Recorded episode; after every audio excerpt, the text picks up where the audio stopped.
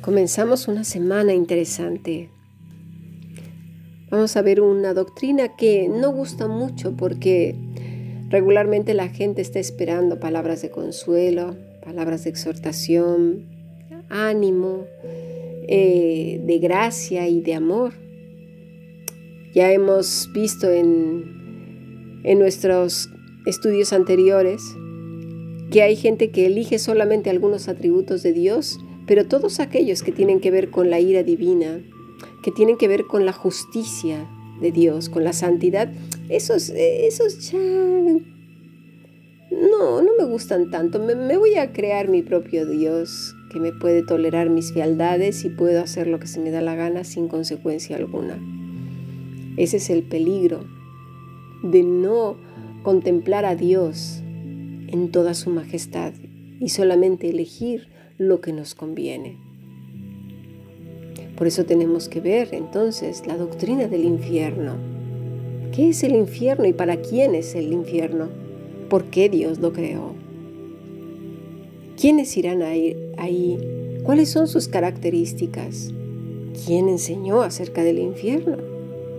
Para sorpresa tuya y mía, el que más enseñó acerca del infierno fue nuestro Señor Jesucristo. ¿Por qué? ¿Por qué? Dios no quiere que nadie se pierda, sino que tengan vida eterna. Pero Dios es un Dios justo. Y todos aquellos rebeldes, empezando por Satanás y todos sus ángeles seguidores, y después el humano que ha deliberadamente rechazado la obra redentora de nuestro Señor Jesucristo, ha elegido su destino final. Pero el problema está en que hay varios factores, errados por supuesto.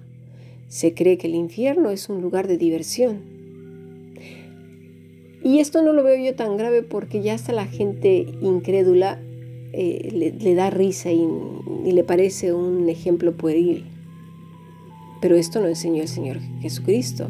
Y luego está otro sector y esto es lo peligroso dentro del cristianismo, que se cree que solamente es estar apartado de Dios, que se cree también que no van a tener el gozo divino. ¿Es esto lo que nos dice Jesús, nuestro Señor, en la Biblia? ¿Es esta una enseñanza que vino de sus labios? Una mentira que se repite más de mil veces se viene convirtiendo en una verdad y en una verdad obviamente mentirosa, porque eso no es así. Y eso es lo peligroso, porque dime tú, si voy a estar en un lugar donde no está Dios, pero estoy, no sé, a mis anchas, en un campo, en un jardín, yo qué sé dónde voy a estar, y no va a estar Dios, ¿cuál es el problema? ¿Sabes lo que te quiero decir? Y si voy a estar a lo mejor sin el gozo del Señor, muchos cristianos dicen, pero si ese, ese hermano o esa hermana no tiene el gozo del Señor, pues entonces está en el infierno. Y acto seguido vamos a lo siguiente. También hay quienes dicen que el infierno está en la tierra y todo lo que vivimos es el infierno. ¿Es eso lo que el Señor Jesucristo enseñó? Claro que no. Mucha gente se, se fabrica su propio infierno en un sentido figurado, por supuesto, y no lo que dice la escritura, porque tiene una mala cabeza y toma unas decisiones espantosas. Y luego a sus consecuencias les llama que está viviendo un infierno en lugar de asumir responsabilidades. Y otras, por supuesto, son consecuencias de un mundo caído. Pero el infierno es un lugar preparado originalmente para Satanás y sus ángeles. Es un lugar de castigo, para todos aquellos que se rebelaron en contra de Dios. Dice Mateo 25, 41, entonces dirá también a los de la izquierda, apartaos de mí, malditos, al fuego eterno preparado para el diablo y sus ángeles. ¿Te fijas que Satanás eh, está aquí en el primero de la lista? Y luego obviamente sus ángeles, pero también, ojo lo que dice Jesucristo, apartaos de mí, malditos. No está suavizando el infierno, lo está diciendo tal cual y a las personas que van a ir ahí también. Satanás será echado allí en el futuro cuando se cumple su tiempo. El diablo que los engañaba fue lanzado en el lago de fuego y azufre, donde estaban la bestia y el falso profeta, y serán atormentados día y noche por los siglos de los siglos. Aquí ya vemos un poco más.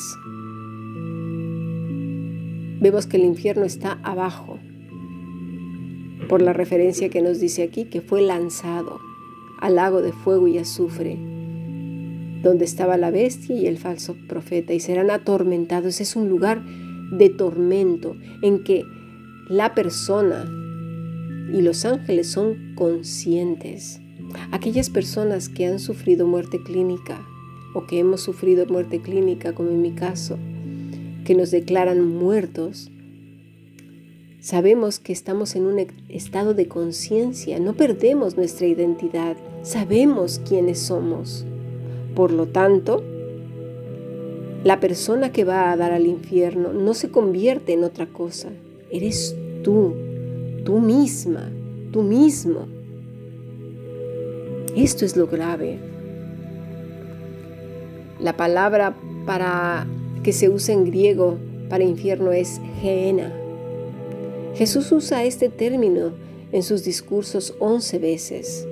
La palabra es una transliteración del nombre de un valle que se quemaba, en donde se quemaba la basura de toda Jerusalén y donde había un fuego permanente, permanente y el humo siempre estaba subiendo día y noche.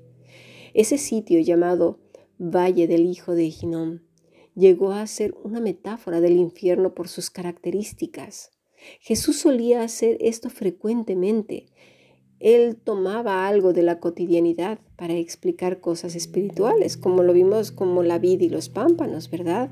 También cuando hablamos el trigo que debe de morir para vivir. Este mismo principio de verdades paralelas lo usa el maestro para enseñar la doctrina del infierno. Hace referencia a un valle que tipifica el fuego del juicio y la eternidad del castigo por el pecado. No es estar solos, no, es algo que se puede sentir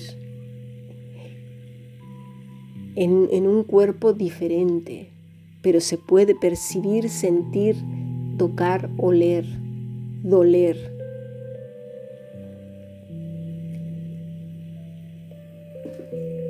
Entonces, lo cierto es que de alguna manera la iglesia ha abandonado, ha ignorado, ha olvidado esta doctrina. Se enfocan en los demonios y creen que esa es la doctrina del infierno. Pero eso no es así. Eso no es así.